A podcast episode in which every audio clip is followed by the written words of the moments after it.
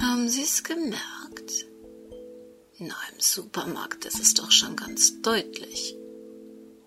Sie wissen doch, Weihnachten, Zimtsterne, Printen, Stollen. Ach, ich liebe Weihnachten. Weihnachten ist so schön idyllisch. Schneeflocken, Christbaumkugeln, Lichterketten, Schneemänner. Und je schöner die Idylle, desto größer das Grauen, das sich oft dahinter verbirgt. Auch Anne Holz Krimi Gotteszahl beginnt in der Vorweihnachtszeit und lässt einen beim Hören des Textes schon ziemlich frieren.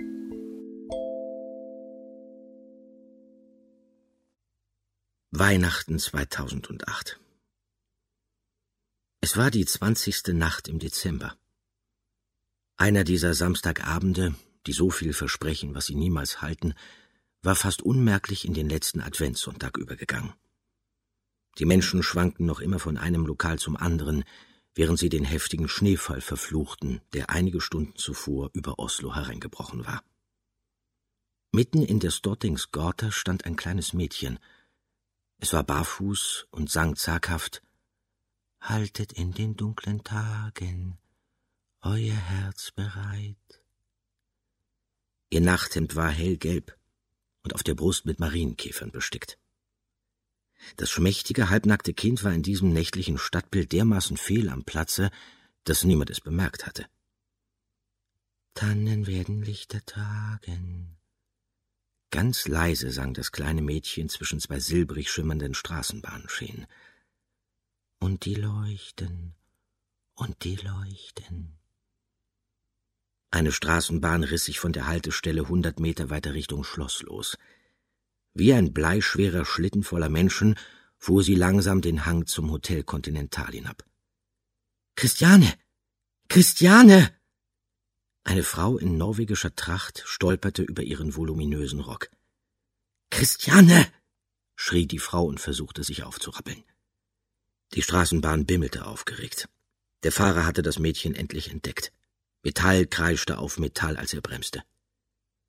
Die Straßenbahn war nur noch sechs Meter von ihr entfernt und fuhr immer noch, als die Mutter endlich mit zerrissenem Rock auf die Straße stolperte und wieder schrie Christiane. Später würden einige behaupten, der Mann, der aus dem großen Nichts aufgetaucht war, habe Ähnlichkeit mit Batman gehabt. Das musste aber an seinem weiten Umhang liegen, denn der Mann war klein, leicht übergewichtig und hatte eine Glatze. Da aller Augen auf das Kind und die verzweifelte Mutter gerichtet waren, registrierte niemand so genau wie der Mann mit bemerkenswerter Geschmeidigkeit vor die fahrende Bahn sprang und das Kind mit einer Hand an sich riss. Die Stadt atmete erleichtert auf. Die Stadt atmete erleichtert auf. Tja, möglicherweise etwas zu früh. Dieser Nervenkitzel mit dem Titel Gotteszahl von Anne Holt ist auch als eine Osterwold-Audioproduktion von Hörbuch Hamburg erschienen, aus der Sie gerade einen Ausschnitt hören konnten. Doch noch dauert es ein wenig bis Weihnachten, und wir möchten schließlich gerne wissen, wie es mit Margarete weitergeht. Deshalb willkommen in der Welt des Krimi-Kiosk und willkommen in der Welt von Henrietta Pazzo. Endstation, ein Kriminalroman in mehreren Episoden. Eine Produktion des Krimi-Kiosk Verlages Petra Weber in Köln. Sprecherin Petra Weber. Sie hören Episode 5. 26. Juni 1963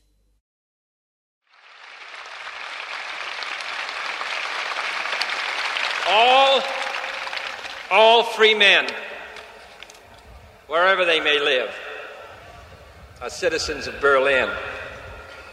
And therefore, as a free man, I take pride in the words, Ich bin ein Berliner.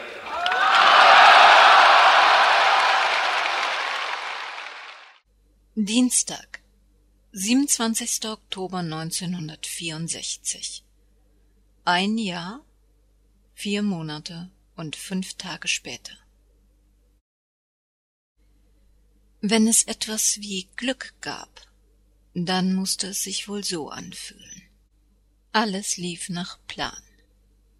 Dr. Heinrich Franken begann morgen seinen ersten Tag als Chefarzt der Neurochirurgie. Und heute Morgen war der Kaufvertrag für das wunderschöne Haus am See vor dem Notar von den Eheleuten Franken besiegelt worden. Zuerst empfand Margarete leichtes Unbehagen, als sie das großzügige Anwesen mit dem romantischen Bootssteg besichtigte. Es erschien ihr eine Spur zu groß für eine junge Familie.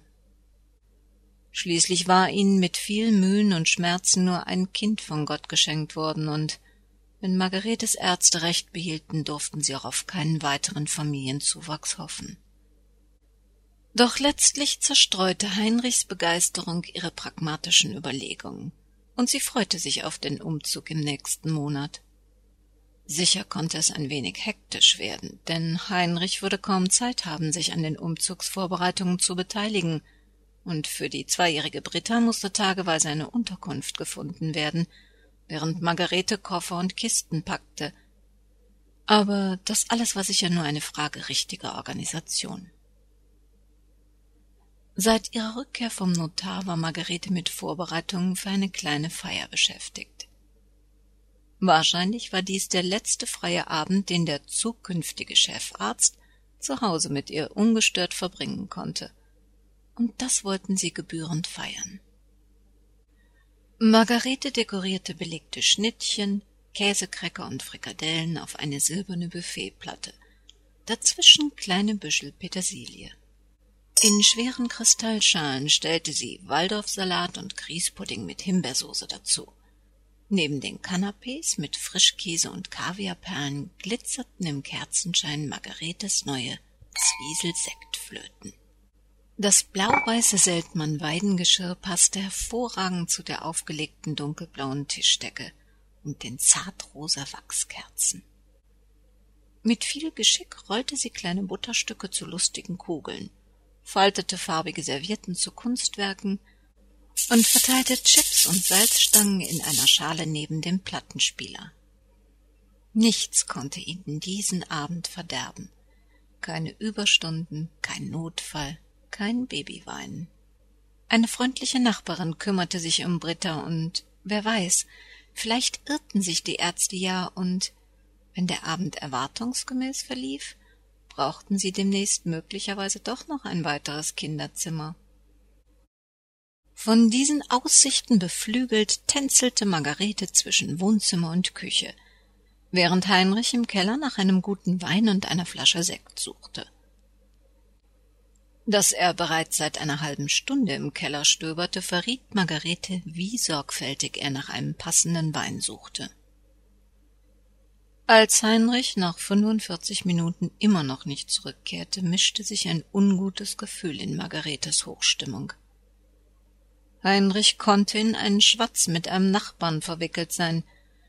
Kein Grund zur Unruhe, mahnte sich Margarete, trotzdem war es nicht verkehrt, im Keller mal nach dem Rechten zu sehen. Zu Margaretes Verwunderung brannte kein Licht im unteren Treppenflur. Langsam tastete sie am Treppengeländer entlang. Ohne zu wissen warum, widerstrebte es ihr, das Kellerlicht einzuschalten. Am Ende des Treppenabsatzes stieß ihr Fuß an etwas Weiches. Was dann geschah, erlebte Margarete wie einen Traum, wie etwas, das nicht ihr passierte. Nachdem sie sich gebückt und im Dunkeln über Heinrichs leblosen Körper gebeugt hatte, den Puls am Hals gesucht und nicht gefunden hatte, nirgendwo Blut fühlen konnte, begann sie mit kraftvollen und sicheren Bewegungen eine Wiederbelebung durch Herzmassagen. Gleichzeitig schrie sie gellend um Hilfe. Nachbarn, die entsetzt in den Keller eilten, wies sie an, den Notarzt zu rufen. Ihr war nicht bewusst, wie lange sie Heinrichs Körper bearbeitete, bevor der Notarzt sie von ihrem toten Mann trennte. aber in der später von ihr geforderten Autopsie führten die obduzierenden Ärzte mehrere Rippenbrüche auf ausdauernde und lang anhaltende Wiederbelebungsversuche zurück. Außerdem diagnostizierten sie einen feinen Herz- und Lungenriss, der wahrscheinlich durch unsachgemäßes, zu schnelles Auftauchen aus tiefen Gewässern hervorgerufen worden war und letztlich nach Jahren zum plötzlichen Herzstillstand geführt hatte. Damit war Dr. Heinrich Franken 19 Jahre nach Kriegsende als ehemaliger Angehöriger der Reichsmarine im U-Boot-Einsatz doch noch Opfer des Zweiten Weltkrieges geworden. Dienstag, 7. Mai 2002, Spätnachmittag. Ach, der Katalog lag inzwischen am äußersten Ende ihres Schreibtischs. Alle Versuche, ihn endgültig unter einem Berg alter Akten verschwinden zu lassen, scheiterten an dem hartnäckigen Nachfragen von Frau Manott. Sylvia Klammer verstand sich wirklich gut mit ihrer Chefin, aber in diesem Punkt konnten sie sich nicht einigen. Seminare für Rechts- und Patentanwaltsfachangestellte stand in großer, knallig roter Schrift auf dem Verzeichnis. Eines dieser albernen Seminare über richtiges Telefonieren hatte sie besucht und sich ernsthaft bemüht, die Ideen des Seminarleiters in der Praxis umzusetzen. Seitdem verkrampfte sie sich vor jedem Abheben des Telefonhörers und konzentrierte sich wahnsinnig, den ellenlangen Einleitungstext korrekt und in sanft weiblichem Tonfall mit offener Freundlichkeit wiederzugeben. Sie fand das Ganze allerdings eher lächerlich, zumal die meisten Mandanten sie sowieso persönlich kannten und einen lockeren Plausch über dies oder das dem Stereotypengesäusel vorgezogen hätten. Aber sie wollte ihren guten Willen zeigen und Frau Manott beweisen, dass sie das kostspielige Seminar zu schätzen wusste. Jetzt sollte sie sich jedoch für einen Computerkurs einschreiben lassen und studierte seit Tagen das umfangreiche Angebot. Sie hätte gerne ihre Kenntnisse am PC verbessert, aber das Erlernte konnte sie am eigenen PC nicht üben, ohne die notwendige Software anzuschaffen. Frau Manott sträubte sich keineswegs, sinnvolle Investitionen zu tätigen. Nur hielt Sylvia Klammer keines der kostspieligen Programme für die Bedürfnisse einer kleinen Zwei-Frau-Kanzlei geeignet. Und nun saß sie in der Zwickmühle. Meldete sie sich zum Kurs an, vergeudete sie Zeit, die sie später wieder aufholen musste. Und Geld, das für sinnvollere Anschaffungen, wie zum Beispiel einen besseren Kopierer, gebraucht wurde – Weigerte sie sich an einer Fortbildung teilzunehmen, wäre wieder eine dieser Diskussionen über ihren vermeintlich mangelnden Ehrgeiz fällig. Barbara Manotts eindringlicher Blick und ihre fortwährenden Hinweise, dass jede Frau mit Ehrgeiz an ihrer Kompetenz und ihrem Fortkommen arbeiten müsse, ließen in Sylvia den Verdacht aufkommen, dass ihre Chefin womöglich glaubte, sie habe gar keinen Ehrgeiz, keine Zukunftspläne. Ihre Bemerkungen, sie solle auch daran denken, was sie eines Tages an Anforderungen in einer anderen Kanzlei erwarten könnte, quittierte Sylvia Klammer mit nervösen Bauchkrämpfen und Albträumen. Sie war sehr wohl ehrgeizig. Sie hatte auch Zukunftspläne, aber eben nicht in einer anderen Kanzlei. Die Arbeit mit Frau Manott, sogar die kleinen Meinungsverschiedenheiten bereiteten ihr Vergnügen. Sie freute sich schon morgens auf das winzige Büro mit seinen zumeist zahlungsschwachen Mandanten. Für jeden Kummer und jede Sorge fand sie Gehör und ein tröstendes Wort. Beständigkeit, Treue, Loyalität, das waren Werte, die ihr mehr sagten als Ehrgeiz oder Karriere. Aber mit dieser altmodischen Weltanschauung konnte sich der emanzipatorische Kampfgeist ihrer Chefin gar nicht anfreunden. Während Sylvia Klammer weiter ihre Tastatur bearbeitete und darüber brütete, wie sie am diplomatischsten in dieser Sache vorging, hastete ihre hungrige Chefin am anderen Ende der Stadt gegen ihre innere Überzeugung in den Drosselweg. Frau Wittig hatte recht, als sie mutmaßte, das Büro der Hausverwaltung sei leicht zu finden. Es gab nur zehn Gebäudekomplexe im Drosselweg, und die HPE Treuhand GmbH Wohnungsunternehmen protzte mit einem riesigen Messingschild am Wegrand. Wahrscheinlich war das alles die reine Zeitverschwendung. Aber dieser Capolinea-Verein bildete den einzigen Anhaltspunkt zum Umfeld des vermissten Friedrich Kallmann. Bei den Kallmann-Werken spielte er keine wesentliche Rolle mehr. Privat hatte er kaum Freunde, und eine neue Liebe schien auch nicht im Spiel zu sein. Im Grunde gehörte die ganze Angelegenheit in die Hände der Polizei. Seit vierundzwanzig Stunden gab es kein Lebenszeichen von Friedrich Kallmann. Und trotzdem zierte sich die Familie, eine Vermisstenanzeige aufzugeben. Etwas in Barbara ließ den Verdacht aufkommen, dass die Kallmanns vielleicht doch mehr wussten, als sie im Moment zugaben. Aber sie wollte trotzdem nichts unversucht lassen, Holger Kallmanns Vater zu finden. Fest entschlossen, sich nicht abwimmeln zu lassen, hielt Barbara den Klingelknopf am Messingschild der HPE GmbH gedrückt. Durch ein leises, kaum hörbares Summen schnappte die schwere Eingangstür plötzlich auf und gab den Blick auf ein altes, dunkles Treppenhaus mit hohen, renovierungsbedürftigen Wänden frei. Barbara tastete den rauen Ölsockel der Treppenhauswand nach einem Lichtschalter ab. Der Schalter war offensichtlich defekt. Nachdem sich ihre Augen langsam an das Dunkel gewöhnt hatten, stieg sie vorsichtig eine alte hölzerne Treppe hoch.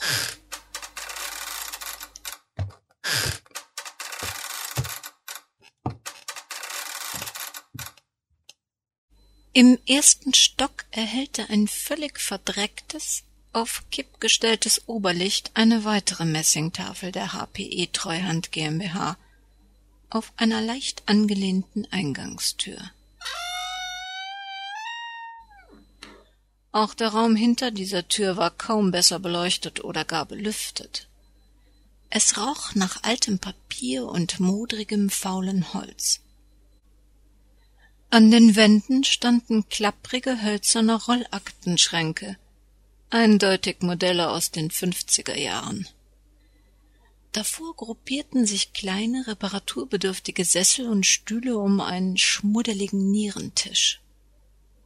Das in seiner Farbe nicht erkennbare klebrige Linoleum unter Barbaras Füßen durfte seine Risse und Löcher wohl auf eine jahrzehntelange Beanspruchung zurückführen.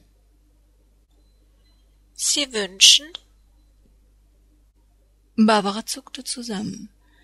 Vor ihr stand eine winzige, grauhaarige Frau im Rentenalter mit einer großen, altmodischen Hornbrille auf ihrer äußersten Nasenspitze. Das krause, streng frisierte Haar endete auf dem Spitzenkragen einer weißen, mit Stärke gebügelten Trachtenbluse. Im Gegensatz zu ihrer Umgebung roch sie intensiv nach Seife. Mein Name ist Manott. Ich bin Anwältin und möchte gerne kurz mit dem Geschäftsführer dieser Firma sprechen. Sie haben einen Termin? Nein, aber ich benötige nicht viel Zeit. Ich werde bei Herrn Eschner nachfragen. In welcher Angelegenheit darf ich Sie anmelden? Es ist eher privat. Eine hochgezogene Augenbraue und die spitze Stimme, mit der Barbara aufgefordert wurde, einen Moment Platz zu nehmen, sagten ihr, dass Herr Eschners Sekretärin unbekannte Privatangelegenheiten gar nicht schätzte. In Anbetracht des überalterten und völlig verdreckten Mobiliars zog sie es allerdings vor, stehen zu bleiben und einen Blick in das vor ihr liegende Büro zu werfen. Eine IBM Kugelkopfschreibmaschine bildete das Zentrum eines Schreibtisches, der zum Teil mit Leukoplastband zur Stabilisierung zusammengebunden worden war. Ein Höhenunterschied der Schreibtischbeine war mit darunter geschobenen flachen Steinplatten ausgeglichen worden. Auf dem Tisch verteilten sich Berge von Blau und Durchschlagpapier. Um ein unkontrolliertes Aufklappen der defekten Hängeschranktüren an den seit Jahrzehnten untapezierten Wänden zu verhindern, wickelte sich feiner Draht um die zum Teil zerbrochenen Griffe. Barbara fühlte sich bürohistorisch mindestens dreißig Jahre zurückversetzt. Keine Computer, kein Internet, kein Fax, keine E-Mails. Was zum Teufel tat sie hier eigentlich? Hatte sie nicht genug Arbeit in ihrer eigenen Kanzlei? Dieses Büro bildete wahrscheinlich eine hervorragende Kulisse für einen Horrorstreifen. Aber glaubte sie wirklich, dass die grauhaarige Königin der IBM-Kugelköpfe einen in Stücke zerteilten Friedrich Kallmann unter ihrem Schreibtisch versteckt hielt? Oder dass sich hinter einer dieser Rollschränke politisch brisante Geheimpapiere verbargen, die das ominöse Verschwinden eines entmachteten Konzernchefs erklärten? In diesem Augenblick öffnete sich unverhofft eine Tür, und ein ehemals wohl gut aussehender stattlicher Herr mit pomadiertem Haar im Alter von Mitte siebzig reichte mit geübtem Lächeln Barbara seine Hand zur Begrüßung. Et is ganz unmöglich, dat einer unserer Mieter Ihnen ein Mandat erteilt hat. Unseren Mietern mangelte dem Allgemeinen an Geschmack. Eine charmante junge Frau wie Sie dürfen wir hier selten begrüßen. Darf ich Sie in mein Büro entführen? Noch bevor sich die Bürotür hinter Barbara schloss, konnte sie einen hochgiftigen Blick in ihrem Rücken spüren. Überraschenderweise führte Herr Eschner sie in ein helles, luftiges Büro. Auch hier hatten die Büromöbel ihre beste Zeit schon Jahrzehnte hinter sich, aber der Raum wirkte freundlicher. Ein roter, mit Sicherheit zentnerschwerer Ledersessel drückte vor Eschners Schreibtisch mit seinen Holzfüßen wohl seit Jahren seine Abdrücke in das vergilbte Linoleum. Nehmen Sie doch Platz. Was führt Sie dann zu mir? Barbara versank in das schwere Ledermonster. Während sie noch darüber nachdachte, wie sie ihr Anliegen am geschicktesten einleitete, fielen ihr ein funkelnder Diamant und eine wertvolle goldene Uhr an Herrn Eschners Hand auf. Außerdem trug er elegante Budapester Schuhe, die wahrscheinlich handgefertigt waren. Sie haben nicht nur hübsche Augen, Ihnen entgeht auch nix. Ja, ja, ich gebe mein Geld gerne für schöne Dinge aus. Büroausstattung gehört übrigens nicht dazu, wie Ihr hübsches Köpfchen das sicher schon bemerkt hat. Aber da wir uns noch nicht richtig vorgestellt wurden, ich bin Hans-Peter Eschner, Geschäftsführer und alleiniger Inhaber der HPE Treuhand GmbH.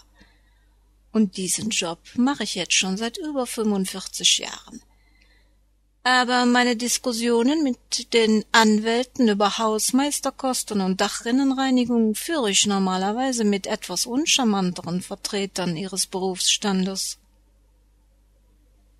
Ein unverschämter Blick heftete sich an Barbaras Körper. Meine Mandanten sind doch keine Mieter, die ihre Nebenkostenabrechnung bezweifeln. Ich vertrete die Familie Kallmann. Och, Jetzt bin ich aber wirklich überrascht. Ich kann mir ja nicht vorstellen, warum die Kallmanns mir ihre Anwältin schicken sollte. Es handelt sich auch nicht um ein rechtliches Problem. Es ist eher ein menschliches. Friedrich Kallmann wird seit gestern Abend vermisst. Dat hätt ich dem alten Schwerenöter ja ja nicht zugetraut. Einfach so durchzubrennen ist an sich ja nicht sein Stil. Das würde eigentlich mehr zu mir passen. Der Familie Kallmann erscheint es leider auch wahrscheinlicher, dass Herrn Kallmann womöglich etwas zugestoßen ist. Ja, aber wenn der einen Unfall gehabt hätte, dann wüssten sie das doch schon. Oh mein Gott. Glauben Sie, er könnte Opfer eines Verbrechens geworden sein? Ich will es nicht glauben. Ehrlicherweise hatte ich gehofft, Sie hätten eine Idee, wo er sich aufhalten könnte. Ach, dazu müsste ich den Kallmann aber besser kennen.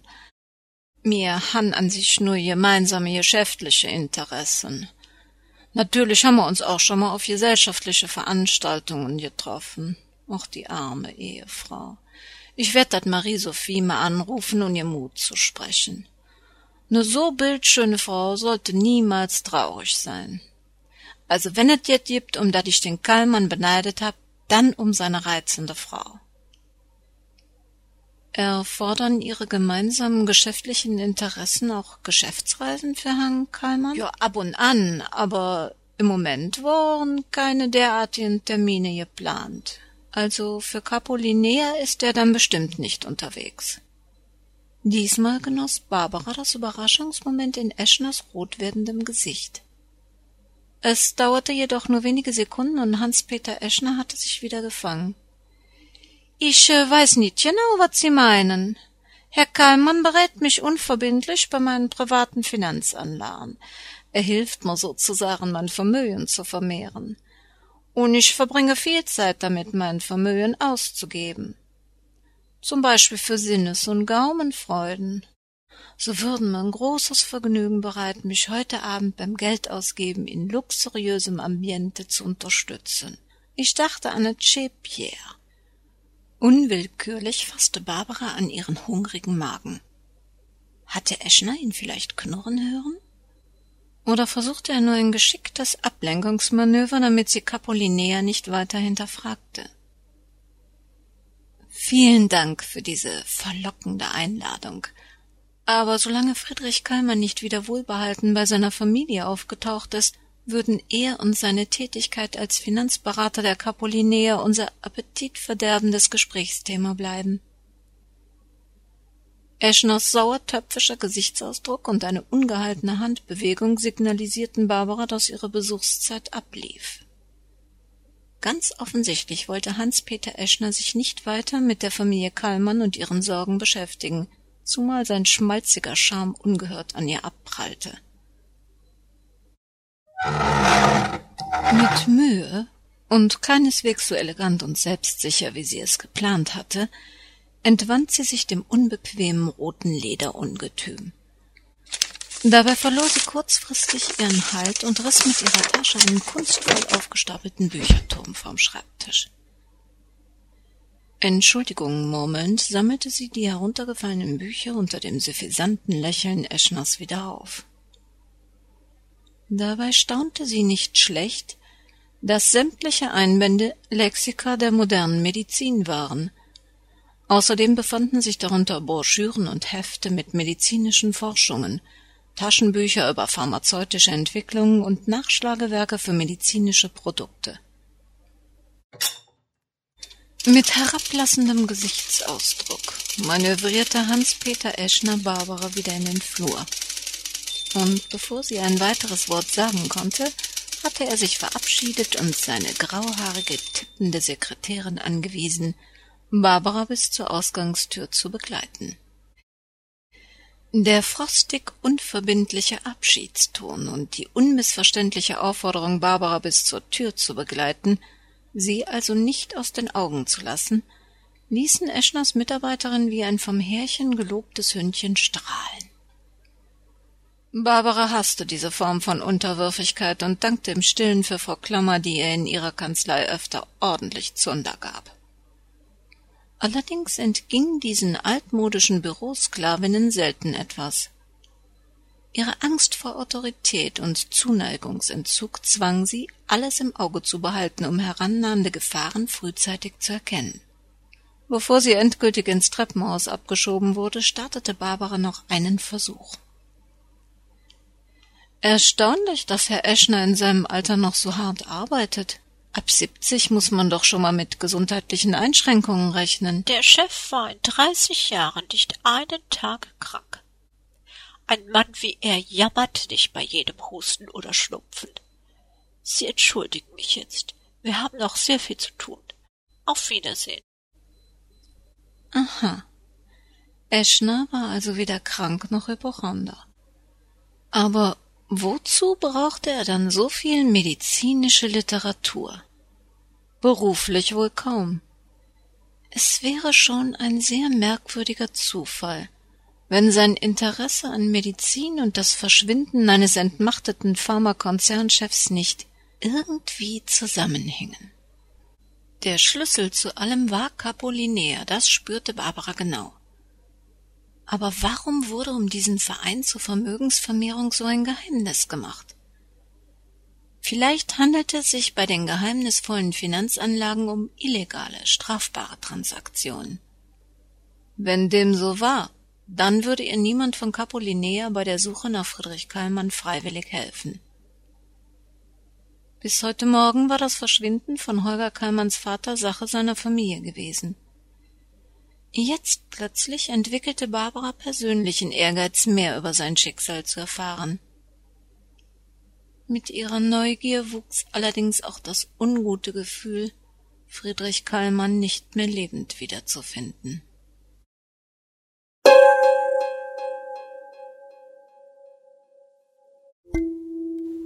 Haben Sie sich auch schon mal gefragt, wie das wohl so auf dem Schreibtisch eines Krimi-Autors aussieht? Quasi der Tatort, an dem alles beginnt? Der Tisch, an dem er sich alles ausdenkt, jede Gräueltat?